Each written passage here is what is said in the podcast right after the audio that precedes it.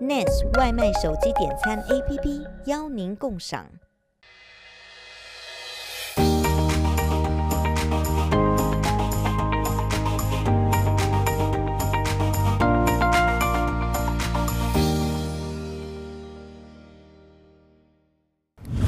欢迎收看《点亮落成》，今天来宾非常特别哦，在网络上呢有着百万的粉丝追随，更率先表态将参选二零二二年的台北市长选举。我们先来看一段简介。卡神案怪怪的，你有没有？你今天有没有觉得今天会场也怪怪的？对呀、啊，民进党都一个民进党都没有。啊，奇怪，我们给民进党机会啊，好好解释他跟卡神的关系，吓得跟鬼一样，跑都不见了。在网络上有战神之称的罗志强，犀利强势的问政风格，总是一针见血指出问题。在市议会的优异表现，更让他在短短几年内，脸书粉丝破百万。去年无论晴天雨天，坚持完成了一百场的街头演讲。一个有热情、擅长论述、充满创意点子、战斗力十足的他，再度踏上了北美土地，展开了十五个城市的巡回演讲。与侨胞们一起分享政治观察、未来看法。今天来做客点亮落成的他，又会带来什么不一样的观点呢？欢迎现任台北市议员罗志强。呃，主持人、各位观众朋友，大家好。智强哥你好，欢迎来到洛杉矶。是。其实呢，我蛮佩服你那么早就表态参选台北市市长，因为其实政治圈有一个文化叫做“棒打出头鸟”。是的。我还蛮好奇，为什么你会那么早想要表态呢？事实上，你知道政治圈基本上常都是黄袍加身、众星拱月，哈，要大家一直拱着你才要出来。可是我其实是很厌恶这样的政治文化，因为我觉得参选台北市长、服务台北市民，其实是一件很光荣的事情。你为什么要大家又跪又求的、又拜的，你才愿意出来选？那我不觉得是非常做作，哈。那既然想要参选，就大方的说出来。那事实上，因为我其实，在四年前我就已经宣布过，说如果脸书粉丝到一百万，我就会宣布参选台北市长。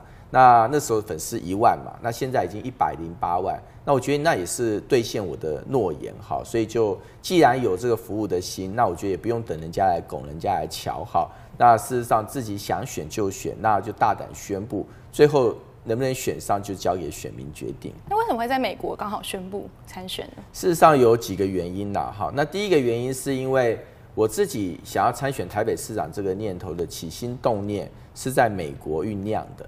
因为我在二零一六年的时候，那时候遭逢一个比较大的政治低潮，哈。那我来到美国沉淀之后，我在全美国三十一个城市，那走了两个月，那么就进行很多场的演讲。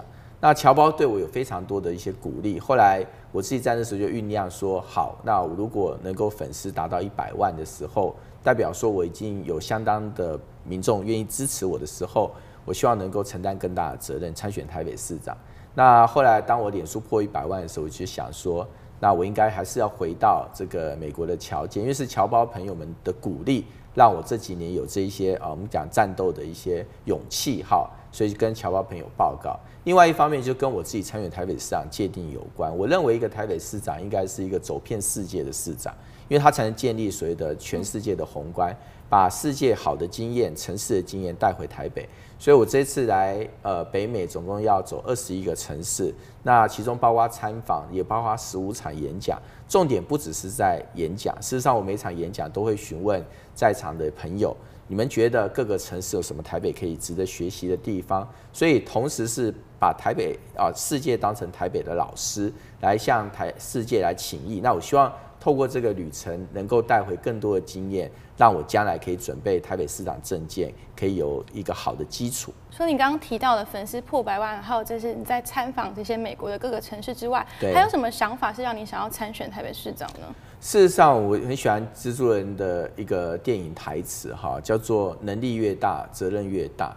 那但是我是把这个句话把它倒过来，就说，如果你今天有心去为社会国家做事情的话，你想要肯承担更大的责任，那你就要有更大的能力。我相信这么多年来，很多尤其关注我的一些网络上的朋友，你会发现我在每一次关键时刻，我都会站出来说真话，然后去。发出我的呼吁之声，可是这些年来，我也发现，我只是单纯做一个呼吁者，其实效果是有限的。因为我不管喊破喉咙，但是别人掌握权力的人听跟不听，不是我能决定的。所以既然如此的话，那我不如把责任扛到自己肩膀上来。那我不再只是单纯的呼吁者，我也要变成一个改革者，变成一个进步者，变成一个实践者。所以我希望能够参选台北市长，是因为我有很多的一些想法跟抱负。我觉得不能只是建议跟呼吁而已，我希望能够用自己的政治的力量，然后去创造一些。呃，进步的改变，能够真正真正做到一些其实对呃社会对人民有益的事情。我相信您在市议会的经历确实是一个很好的磨练哦，也可以说是你可以更深入的了解台北市政府需要改进的地方。就像您提出来的违建跟关于说透明化，对。可是这时候很多人就会说，哎，人民会违建是因为他的居住环境不符合法规对的权利，居住环境的权利。那很多人政客就会说，哎，不敢提出来的原因是因为你继续拆违建没有关系，市容会变漂亮，但是你的选票就会没了。没错。那你会担心吗？当然啊，其实你今天要站出来有勇气改革，你就要有。其实改革通常大家都觉得是改变事情哈，不是改革是改革自己。就是说你自己有有没有勇气去扛住压力？那像我在属于台北市的违建政策上，我其实提出了两个很重要的主张。第一个是自律，第二个是他律。自律就是。今天台北市为什么违建这么严重？而违建所造成的景观，甚至很多你发现违建失火夺走了很多的人命，没就经常在发生，但是没有被解决。那你要解决的话，你就要从根本开始。那违建拆不了，有个很大的原因是因为很多明代官说。那民代官说，第一个就自律，我就从自己做起，我不关说，不关说，你站出来说不关说，你就有压力。可是今天，如果你真的要创造改变，让台北、让台湾更进步，你就要自己承担这个压力。但是自律是不够的，还要他律。所以后来我也提出来，就是说，请台北市政府要研议一个违建处理透明化的机制。那我也很高兴，柯文哲采纳了。那柯文哲在二月份就要推出这个违建透明化处理机制。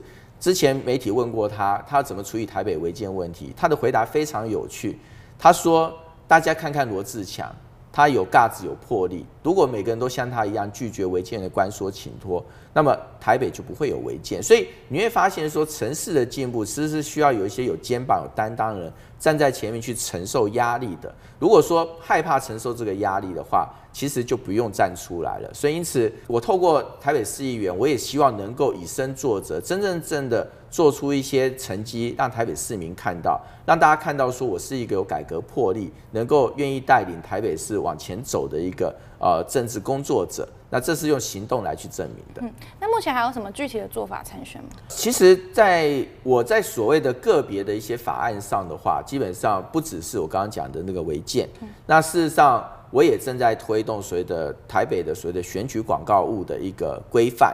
那大家很多网友都知道，我的选举是没有看板的。你知道台湾的看板文化非常严重哈，看板不只是景观跟安全，看板更是政风败坏的一个源头。为什么？所有的选举物里面，看板最贵，一个看板一个月租金一万到一百万都有。有人一一场选举挂了一百万，要花上千万的看板费。那这请问他花那么多的钱怎么回收？所以政风的败坏也是跟这件事有关。所以因此我也是站出站出来扛这个压力，因为没有看板的话，那广告宣传效果变少，会危害到自己的当选几率。可是当我愿意做之后，从自律开始，接下来再推他律的话。那将来你看，事实上我到美国各个城市，我去我去拜访，我一定会问一个问题：为什么你们选举的时候没有那种所谓建筑物上大型有路边的牌插牌，但没有大型看板？可见这个文化是需全世界民主国家都在采用，所以我们应该要看齐。那看齐就是自律跟他律一起做。那其他还包括公投自治条例，甚至包括说疫苗接种的一些法案。那这些都属于的零星个别的个案。但总体来讲，我希望台北将来是走向一个感恩传承跟进步的台北。也就是说，不要再说今天只因为党派不同，好像比如柯文哲是跟我不一样的党派。我今天问政就一定要杯葛抵制他，我我是很反对这样的事情。他做不对，我监督他；但他做的对，我就应该要去支持他。甚至他做不够，我也应该要提出更好的意见，去帮助他把台北做好。因为谁当选台北市长是次要的，哪个政党执政是次要的。重点是今天能不能让台北变得更好，所以我希望以自己以身作则来去示范一个不一样的政治文化。我愿意跟柯文哲做一个所谓的政策上的一个建设性的合作者。那只要我能够把我的一个所谓的呃能够去带领台北改变的一个行动展现出来，我还是有自信，即便我帮助柯文哲治理好他的台北，我一样可以得到市民的认同。我觉得所有参政者应该要有这样的信心。刚刚你提到选举哦，必然就要听到行销自己，对不对？对对对。现在最重要就是网络行销。是。那网络行销也要提到年轻族群，年轻族群是一个很好的传播者，甚至说带动者。对。所以真的不能低估网络上的一举一动，这点你怎么看？其实哈，我我的做法，其实大家会发现说，除了说大家看到网络上，我现在脸书一百零八万粉丝嘛，在国民党里面算是呃网络声量是比较高的哈。那另外我也在努力的在经营 YouTube 哈。可是还有一件事情其实很重要，我现在大概是台湾唯一一个就是努力的在街头演讲的人，我已经举办了两百五十五场街头演讲。为什么？因为现在国民党常被大家讲说不被年轻人接受。那网络虽然效果很好，但网络也有同温层效应，所以你怎么打破同温层？我的做法就是走上街头，因为走上街头，随机而来的民众，他不一定是你的支持者。只要你在街头演讲，你有机会让到不支持你的人也有机会听到你的声音。那你同时你也有机会听到不支持你的人的声音。这样一个互动跟激荡的过程当中的话，实际上我有很多感动的例子，就是我遇到有人来呛我说，他绝对不会支持国民党。但是呛完之后，你当然很挫折啊，对不对？因人心肉做，被呛也不是心里不会很好了哈。但你算习惯了，可他下一句补的一句话就让我很感动。他说：“可是你刚刚讲的那个观说司法，我非常认同。”所以你就知道，其实选民并不是一块石头。选民他也许不认同这个政党的文化，但是你要去改变，能够让他认同，不是说直接去说服他，请你支持国民党，而是你自己要提出一他觉得能够认同的政策主张，那你滴水穿石去说服，才会慢慢从认同事情，再认同人，再认同政党。所以这是我觉得怎么在这个所谓的新时代，尤其网络时代，你要能够去把理念传扬出去，它需要其实就是魄力跟行动。嗯，最后想请你分享一下哦，你对未来的台北有什么愿景，还是什么期待吗？我觉得哈，台北应该第一个要变成是世界的台北，哈，所以事实上台北不能够固步自封，所以台北应该要努力的走出去，去看看全世界各个地方可以学习的什么。比方我在西雅图，我在每个城市都会问说有什么可以学习的地方。那我觉得西雅图的那个民众给我一个很好的建议。雨天的西雅图，人民人们是比较忧郁的哈。他为了让大家舒缓，他在雨天用一种特殊的材质在街上去作画。这个画在晴天是看不出来，只有下雨的时候，那个雨画会浮起来。所以大家在雨天的时候就看到那个本来看不到的画突然浮起来，那是一种心情上的小小的疗愈哈。那我觉得这就是一个很棒的创意啊。那台北事实上也有雨季，那如果在雨季的时候，我们也办一个所谓的台北雨画。那不管是台湾小调啊，或是诗词歌赋，你把它画在墙上，或者画在一些呃呃公园的道路上。那当有人走过的时候，看到这个下雨的时候出现了台北雨画，可能心情也会觉得很摇，这个增加台北艺术文化的气质哈。所以我希望的台北实际上是截取全世界。所谓的各个城市优点的台北，我也希望的台北是今天是一个所谓的和平示范的台北，因为尤其在台湾现在，我知道你知道两岸关系其实非常的紧绷，我也希望台北能够去做一个所谓的在这种紧绷环境之下，一个两岸城市一个和平的枢纽。那因此在这样的一个环境之下，我觉得给带给台北市民更多的所谓的一些进步跟所谓的我们讲大确幸、大的确定的幸福。那这是我自己希望将来可以带给台北的一些。自己的一些梦想。嗯，其实撇除政党色彩呢，非常肯定罗议员走遍美国，和侨胞们一起双向沟通学习，希望呢能为台北、台湾政治带来新气象。今天非常谢谢罗议员的分享，也希望你能顺利出任台北市长。是的，谢谢大家，谢谢。